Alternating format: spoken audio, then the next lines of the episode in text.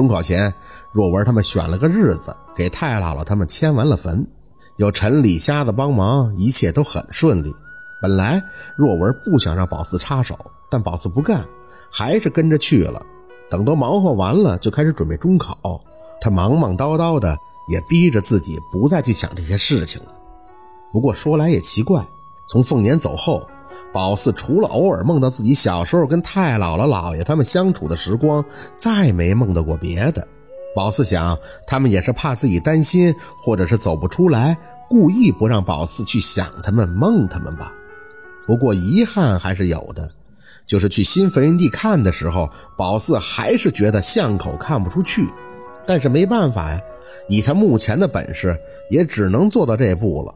给姥姥他们上坟的时候，宝四还会念叨：“物是死的，人是活的。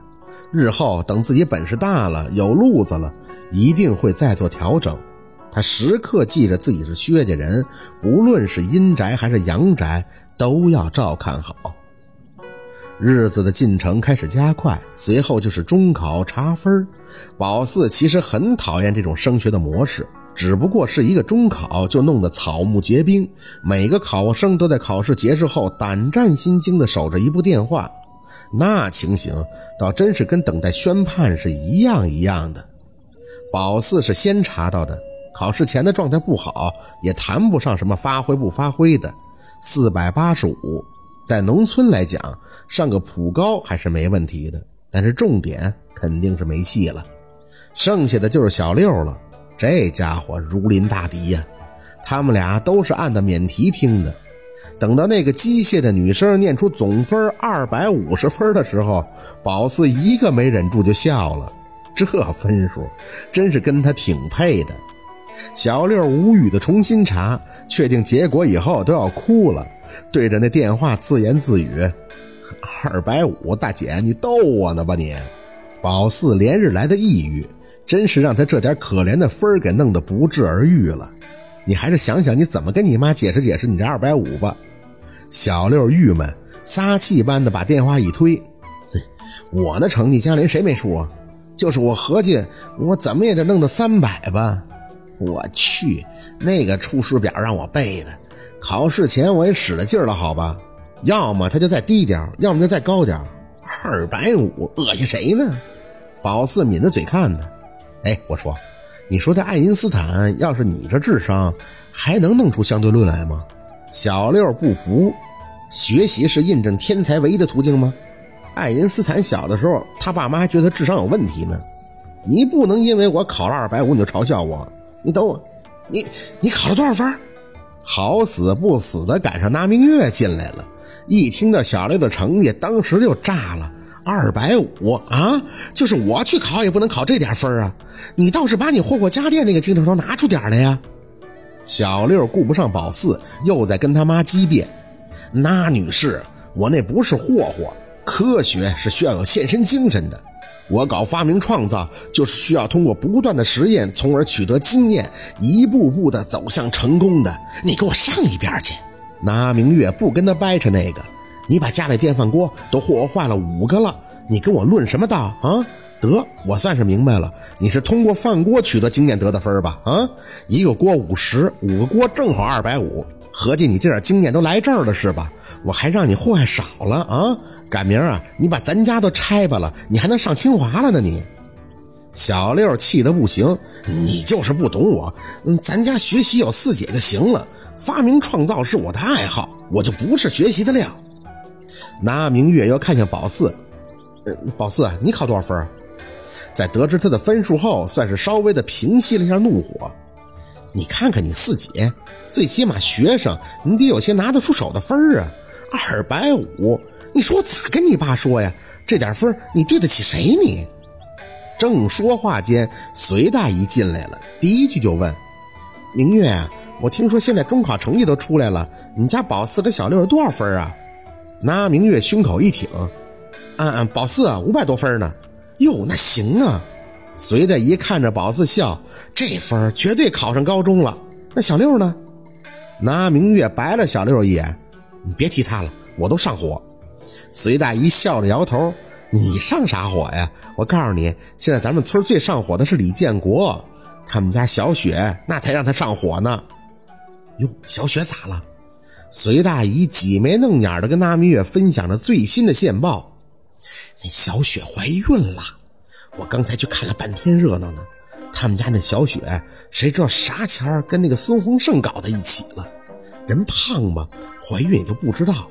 这他妈还合计他老兔不知道啥毛病呢，领着去医院一查才知道的。你现在要是回家，肯定能看着。刚才那李建国还跟孙洪胜他妈在家门口吵吵呢，老丢人了。那明月一听就精神了，哟，那李雪学习不挺好的吗？咋能跟孙洪胜这小子搞一起呢？孙洪胜，我记得去年就不念书了呀。随的一点头，所以孙家小子满身的社会习气，不是勾搭那李雪吗？听李雪他爸那个意思，就是要钱，不能就这么算了。那明月嘶了一声，那也太丢人了。这多大小孩就能怀孕呀？那咋还吵吵呢？蔫了吧唧私下解决了不就得了呗？随的一挑眉，你咋知道人家不想私下解决呀？是那个孙洪胜听信就跑了。孙家不认，这才吵起来的。反正啥也不说了。明月，我跟你讲，你家这俩孩子甭管学习好不好，管怎么不整糟心的事儿就行。要不像李雪似的，以后你说搁村里还找谁呀？嫁都嫁不出去。宝四和小六对看了一眼，他是觉得自己解脱了。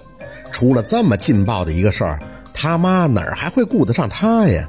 而宝四是觉得怀孕倒是意料之中的。他跟李雪怎么说都是一个学校的。孙洪胜勾搭他这事儿，宝四也知道，也不知道是不是孙洪胜曾经自己搞人体火箭弹撞李雪，给自己撞出了感觉。从上了初中以后，就对他一路的死缠烂打。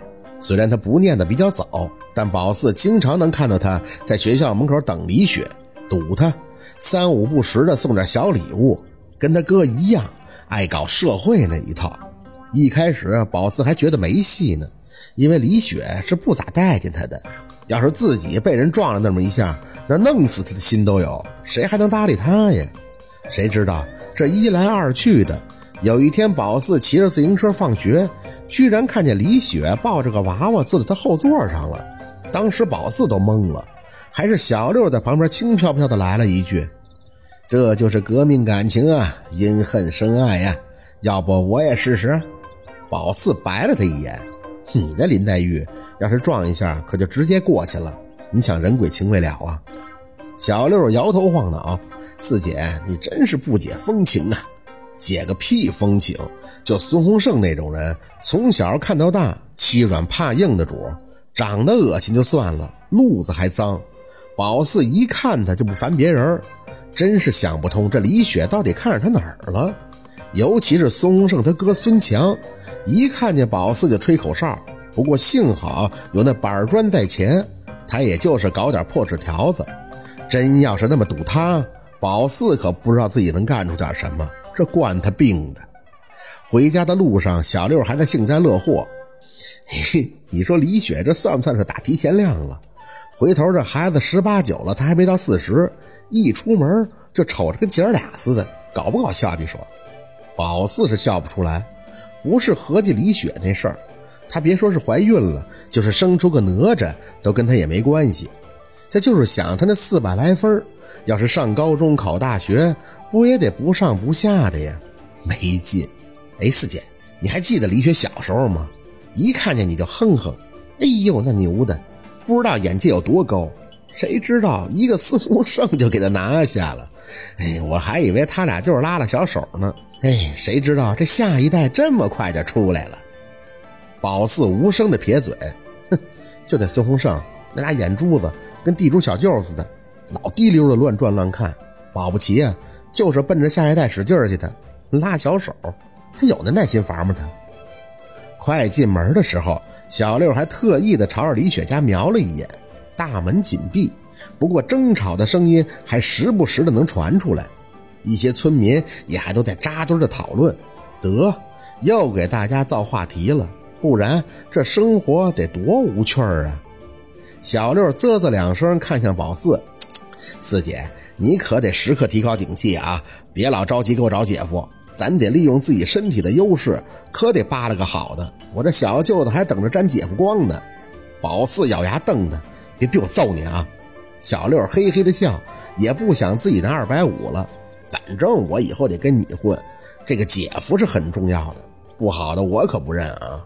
而且千万要记着，别犯这种错误，多难耐了你也得滚。宝四受不了了，继续瞪他：“你当你四姐香饽饽啊？去哪儿都是喜欢呀？告诉你，姐夫的事儿啊，你省省吧，没姐夫。”小六挠着下巴：“哟呵，我四姐还能没姐夫？就我四姐的长相，农村卡哇伊的，你……哎呦呦呦哎哎哎哎哎！宝四死死的薅着他的耳朵，卡你个头！再在那儿恶心我，耳朵给你拧掉了！一天天的嘴咋那么烦人呀？